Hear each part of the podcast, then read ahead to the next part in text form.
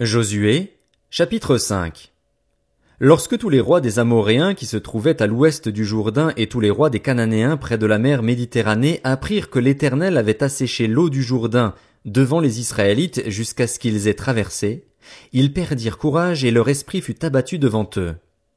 À cette époque-là, l'Éternel dit à Josué, Fais-toi des couteaux de pierre et circoncis une nouvelle fois les Israélites. Josué se fit des couteaux de pierre et circoncis les Israélites sur la colline d'Aralot. Voici la raison pour laquelle Josué les circoncis. Tout le peuple sorti d'Égypte, les hommes, tous les hommes de guerre, étaient morts dans le désert pendant la route, après leur sortie d'Égypte. Or, tout ce peuple sorti d'Égypte était circoncis, tandis que le peuple né dans le désert pendant la route, après la sortie d'Égypte, n'avait pas été circoncis. En effet, les Israélites avaient marché quarante ans dans le désert jusqu'à la destruction de toute la nation des hommes de guerre qui étaient sortis d'Égypte et qui n'avaient pas écouté l'Éternel. L'Éternel leur avait juré de ne pas leur faire voir le pays qu'il avait juré à leurs ancêtres de nous donner, pays où coule le lait et le miel. Ce sont leurs enfants qu'il donna à leur place, et Josué les circoncis. Ils étaient en effet incirconcis, puisqu'on ne les avait pas circoncis pendant la route. Lorsqu'on eut fini de circoncire toute la nation, ils restèrent sur place dans le camp jusqu'à leur guérison. L'Éternel dit à Josué, Aujourd'hui, j'ai fait rouler loin de vous la honte de l'Égypte, et cet endroit a été appelé Gilgal jusqu'à aujourd'hui. Les Israélites campèrent à Gilgal. Ils célébrèrent la Pâque le quatorzième jour du mois, sur le soir, dans les plaines de Jéricho. Ils mangèrent du blé du pays le lendemain de la Pâque, des pains sans levain et du grain rôti. Ils en mangèrent ce jour-là. La manne cessa le lendemain de la Pâque, au moment où ils mangèrent du blé du pays. Les Israélites n'eurent plus de manne et ils mangèrent des produits du pays de Canaan cette année-là. Comme Josué était près de Jéricho, il leva les yeux et regarda. Voici qu'un homme se tenait debout devant lui, son épée dégainée dans la main. Josué alla vers lui et lui dit, Es-tu pour nous ou pour nos ennemis? Il répondit, Non, je suis le chef de l'armée de l'Éternel, j'arrive maintenant. Josué tomba le visage contre terre, adora et dit, Que dit mon Seigneur à son serviteur? Le chef de l'armée de l'Éternel dit à Josué, Enlève tes sandales de tes pieds, car l'endroit où tu te tiens est saint. Josué se conforma à cet ordre. Josué, chapitre 6 Jéricho était fermé, barricadé devant les Israélites. Personne n'en sortait et personne n'y entrait. L'Éternel dit à Josué, Regarde, je livre entre tes mains Jéricho et son roi, ainsi que ses vaillants soldats. Faites le tour de la ville, vous tous les hommes de guerre. Faites une fois le tour de la ville. Tu agiras ainsi pendant six jours. Sept prêtres porteront sept trompettes retentissantes devant l'arche. Le septième jour, vous ferez sept fois le tour de la ville et les prêtres sonneront de la trompette. Quand ils sonneront de la corne retentissante, quand vous entendrez le son de la trompette, tout le peuple poussera de grands cris. Alors la muraille de la ville s'écroulera et le peuple montera à l'attaque, chacun devant soi. Josué, fils de Nun, appela les prêtres et leur dit, Portez l'arche de l'alliance et que sept prêtres portent sept trompettes retentissantes devant l'arche de l'éternel. Puis il dit au peuple, Marchez, faites le tour de la ville et que les hommes équipés passent devant l'arche de l'éternel. Lorsque Josué eut parlé au peuple, les sept prêtres qui portaient les sept trompettes retentissantes devant l'Éternel se mirent en marche et sonnèrent de la trompette. L'arche de l'alliance de l'Éternel allait à leur suite. Les hommes équipés marchaient devant les prêtres qui sonnaient de la trompette, et l'arrière-garde suivait l'arche. Pendant la marche, on sonnait de la trompette. Josué avait donné cet ordre au peuple, Vous ne crierez pas, vous ne ferez pas entendre votre voix, et il ne sortira pas un mot de votre bouche, jusqu'au jour où je vous dirai, Poussez des cris alors vous pousserez des cris. L'arche de l'Éternel fit le tour de la ville. Elle fit une fois le tour, puis on rentra dans le camp et l'on y passa la nuit. Josué se leva de bon matin et les prêtres portèrent l'arche de l'Éternel. Les sept prêtres qui portaient les sept trompettes retentissantes devant l'arche de l'Éternel se mirent en marche et sonnèrent de la trompette. Les hommes équipés marchaient devant eux et l'arrière-garde suivait l'arche de l'Éternel. Pendant la marche, on sonnait de la trompette. Ils firent une fois le tour de la ville, le deuxième jour, puis ils retournèrent dans le camp.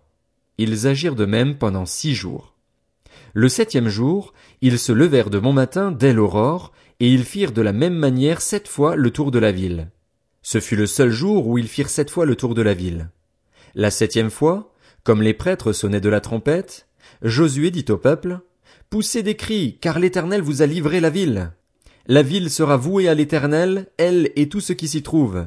Mais on laissera la vie à Rahab, la prostituée, et à tous ceux qui seront avec elle dans sa maison, parce qu'elle a caché les messagers que nous avions envoyés. Seulement, gardez-vous bien de toucher à ce qui sera voué à la destruction. En effet, si vous preniez de ce que vous aurez voué à la destruction, vous mettriez le camp d'Israël sous une menace de destruction et vous causeriez son malheur.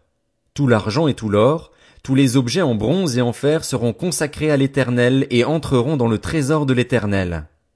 Le peuple poussa des cris et les prêtres sonnèrent de la trompette. Lorsque le peuple entendit le son de la trompette, il poussa de grands cris et la muraille s'écroula. Le peuple monta dans la ville, chacun devant soi. Ils s'emparèrent de la ville et vouèrent à la destruction, en le passant au fil de l'épée, tout ce qui s'y trouvait, hommes et femmes, enfants et vieillards, jusqu'aux bœufs, aux brebis et aux ânes. Josué dit aux deux hommes qui avaient exploré le pays, Entrez dans la maison de la femme prostituée et faites-en sortir cette femme et tous les siens, comme vous le lui avez juré. Les jeunes espions entrèrent chez Rahab et en firent sortir Rahab, son père, sa mère, ses frères et tous les siens. Ils firent sortir tous les membres de sa famille et les installèrent en lieu sûr, à l'extérieur du camp d'Israël. Ils brûlèrent la ville et tout ce qui s'y trouvait. Toutefois, ils mirent dans le trésor de la maison de l'Éternel l'argent, l'or et tous les objets en bronze et en fer. Josué laissa la vie à Rahab la prostituée, à sa famille et à tous les siens. Elle a habité au milieu d'Israël jusqu'à aujourd'hui, parce qu'elle avait caché les messagers que Josué avait envoyés pour explorer Jéricho. Ce fut alors que Josué jura, Maudit soit devant l'Éternel l'homme qui se lèvera pour reconstruire cette ville de Jéricho.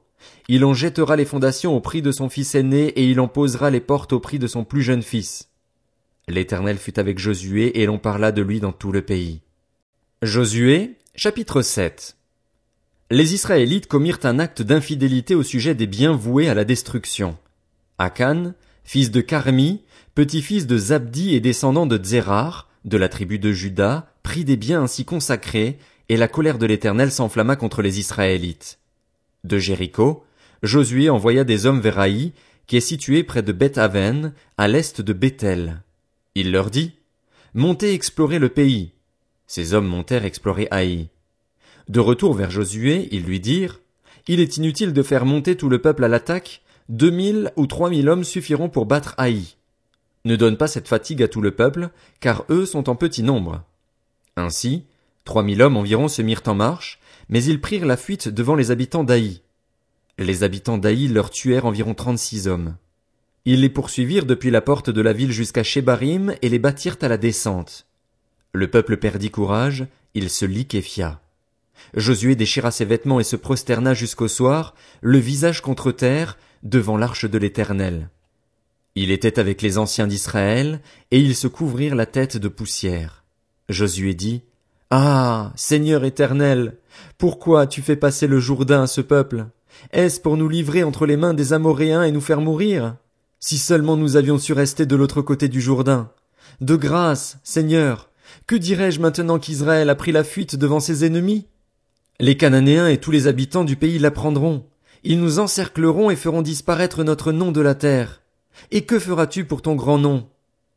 L'Éternel dit à Josué, Lève-toi, pourquoi restes-tu ainsi prosterné? Israël a péché. Ils ont violé mon alliance, celle que je leur ai prescrite. Ils ont pris des biens voués à la destruction. Ils les ont volés et ont menti, et ils les ont cachés parmi leurs affaires. Ainsi, les Israélites ne peuvent plus résister à leurs ennemis. Ils prendront la fuite devant eux, car ils sont sous une menace de destruction. Je ne serai plus avec vous si vous n'éliminez pas l'objet voué à la destruction du milieu de vous. Lève-toi, consacre le peuple. Tu ordonneras, consacrez-vous pour demain, car voici ce que dit l'Éternel, le Dieu d'Israël. Il y a un objet voué à la destruction au milieu de toi, Israël. Tu ne pourras plus résister à tes ennemis jusqu'à ce que vous l'ayez enlevé du milieu de vous. Vous vous approcherez le matin par tribu, et la tribu que désignera l'Éternel s'approchera clan par clan, le clan que désignera l'Éternel s'approchera famille par famille, puis la famille que désignera l'Éternel s'approchera homme par homme. Celui qui sera désigné comme ayant pris des biens voués à la destruction sera brûlé au feu, lui et tout ce qui lui appartient, pour avoir violé l'alliance de l'Éternel et commis un acte odieux en Israël. Josué se leva de bon matin. Il fit approcher Israël par tribu et la tribu de Juda fut désignée. Il fit approcher les clans de Juda et le clan de Zérar fut désigné. Il fit approcher le clan de Zérar, famille par famille, et Zabdi fut désigné. Il fit approcher la famille de Zabdi homme par homme, et Akan, fils de Carmi, petit-fils de Zabdi et descendant de Zérar, de la tribu de Juda, fut désigné. Josué dit à Akan, Mon fils, donne gloire à l'Éternel, le Dieu d'Israël, et rends-lui hommage.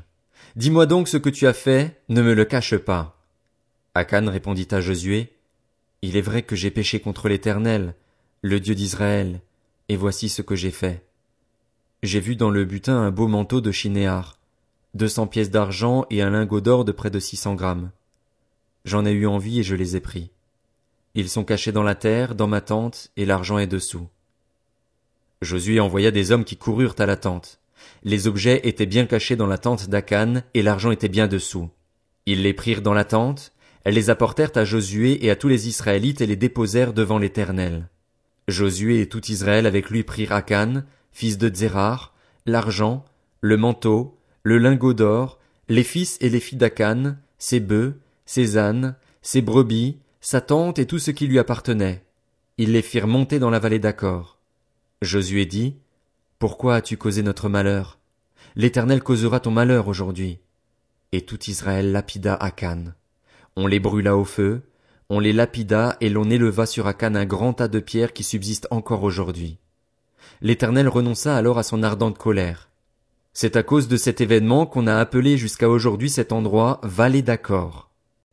Josué, chapitre 8 L'Éternel dit à Josué, N'aie pas peur, ne te laisse pas effrayer. Prends avec toi tous les hommes de guerre et lève-toi, monte attaquer Haï. Regarde, je livre entre tes mains le roi d'Haï et son peuple, sa ville et son pays. Tu traiteras Haï et son roi comme tu as traité Jéricho et son roi. Toutefois, vous garderez pour vous le butin et le bétail place une embuscade derrière la ville. Josué se leva avec tous les hommes de guerre pour monter attaquer Haï. Il choisit trente mille vaillants hommes, qu'il fit partir de nuit et auxquels il donna cet ordre. Écoutez, vous vous mettrez en embuscade derrière la ville. Ne vous éloignez pas beaucoup de la ville et soyez tous prêts. De mon côté, avec tout le peuple qui m'accompagnera, nous nous approcherons de la ville. Quand ils sortiront à notre rencontre comme la première fois, nous prendrons la fuite devant eux. Ils nous poursuivront jusqu'à ce que nous les ayons attirés loin de la ville, car ils se diront, Ils fuient devant nous comme la première fois. Et nous prendrons la fuite devant eux. Vous quitterez alors votre cachette et vous vous emparerez de la ville, et l'Éternel, votre Dieu, la livrera entre vos mains. Quand vous aurez pris la ville, vous y mettrez le feu. Vous agirez comme l'Éternel l'a dit, c'est l'ordre que je vous donne. Josué les fit partir et ils allèrent se placer en embuscade entre Bethel et Haï, à l'ouest d'Haï. Quant à Josué, il passa cette nuit-là au milieu du peuple. Josué se leva de bon matin, passa le peuple en revue et marcha contre Haï. Il était à la tête du peuple avec les anciens d'Israël. Tous les hommes de guerre qui l'accompagnaient montèrent et s'approchèrent d'Haï. Une fois arrivés en face de la ville, ils installèrent leur camp au nord d'Haï, dont ils étaient séparés par la vallée. Josué prit environ cinq mille hommes et les plaça en embuscade entre Bethel et Haï, à l'ouest de la ville. Lorsque tout le camp eut pris position au nord de la ville, et l'embuscade à l'ouest de la ville, Josué s'avança cette nuit-là au milieu de la vallée. Lorsque le roi d'Aï vit cela, les habitants d'Aï s'empressèrent de se lever et sortirent à la rencontre d'Israël pour le combattre. Le roi se dirigea avec tout son peuple vers un endroit fixé, du côté de la plaine, sans savoir qu'il y avait derrière la ville une embuscade contre lui. Josué et tout Israël firent semblant d'être battus devant eux et s'enfuirent par le chemin du désert. Alors tout le peuple qui était dans la ville se rassembla pour se mettre à leur poursuite. Ils poursuivirent Josué et furent ainsi attirés loin de la ville. Tous les hommes d'Aï et de Bethel, sans exception, sortirent contre Israël. Ils laissèrent la ville ouverte et poursuivirent Israël. L'Éternel dit à Josué, Tends vers Haï le javelot que tu tiens, car je vais la livrer en ton pouvoir. Josué tendit le javelot qu'il tenait vers la ville. Dès qu'il eut tendu la main, les hommes en embuscade sortirent rapidement de l'endroit où ils étaient. Ils pénétrèrent dans la ville, s'en emparèrent et s'empressèrent d'y mettre le feu. En regardant derrière eux, les habitants d'Aï virent la fumée de la ville monter vers le ciel, et ils ne purent se sauver d'aucun côté. Le peuple qui fuyait vers le désert se retourna contre ses poursuivants. En effet, Josué et tout Israël, voyant que la ville avait été prise par les hommes de l'embuscade, et que la fumée de la ville montait, se retournèrent et battirent les habitants d'Aï. Les autres sortirent de la ville à leur rencontre et les habitants d'Aï furent cernés de tous côtés par Israël. Israël les battit sans leur laisser un survivant ni un fuyard. Ils prirent le roi d'Aï vivant et l'amenèrent à Josué. Lorsqu'Israël eut fini de tuer tous les habitants d'Aï dans la campagne, dans le désert où ceux-ci l'avaient poursuivi, en les passant jusqu'au dernier au fil de l'épée, tout Israël revint vers Haï et la frappa du tranchant de l'épée.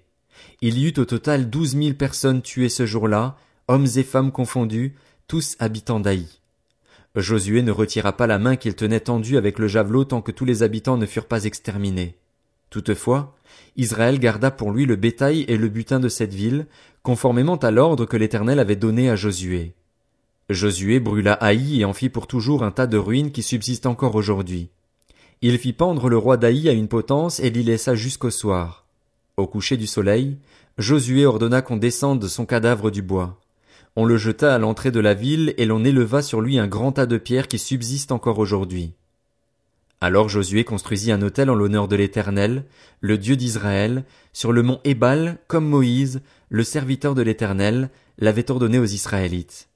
Il le construisit en respectant ce qui est écrit dans le livre de la loi de Moïse, c'était un autel en pierre brute, qu'on ne travailla pas avec le fer. Ils y offrirent des holocaustes à l'Éternel, et ils présentèrent des sacrifices de communion. Là, Josué écrivit sur les pierres une copie de la loi que Moïse avait écrite devant les Israélites. Tout Israël, avec ses anciens, ses officiers et ses juges, se tenait des deux côtés de l'arche, devant les prêtres, les Lévites, qui portaient l'arche de l'alliance de l'Éternel.